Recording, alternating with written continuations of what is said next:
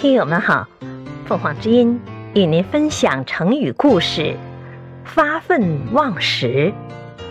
解释：努力学习或工作，连吃饭都忘了，形容十分勤奋。春秋时期，孔子和他的学生子路来到楚国叶县，县官沈朱良问子路：“孔子是个怎样的人？”子路回答不上来。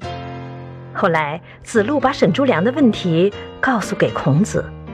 孔子说：“你为什么不这样回答呢？”孔子的生活态度是发愤忘食。明白了一个道理，就会高兴的忘记忧愁，而不知自己慢慢衰老了。这个成语形容勤奋好学。忘我工作，感谢收听，欢迎订阅。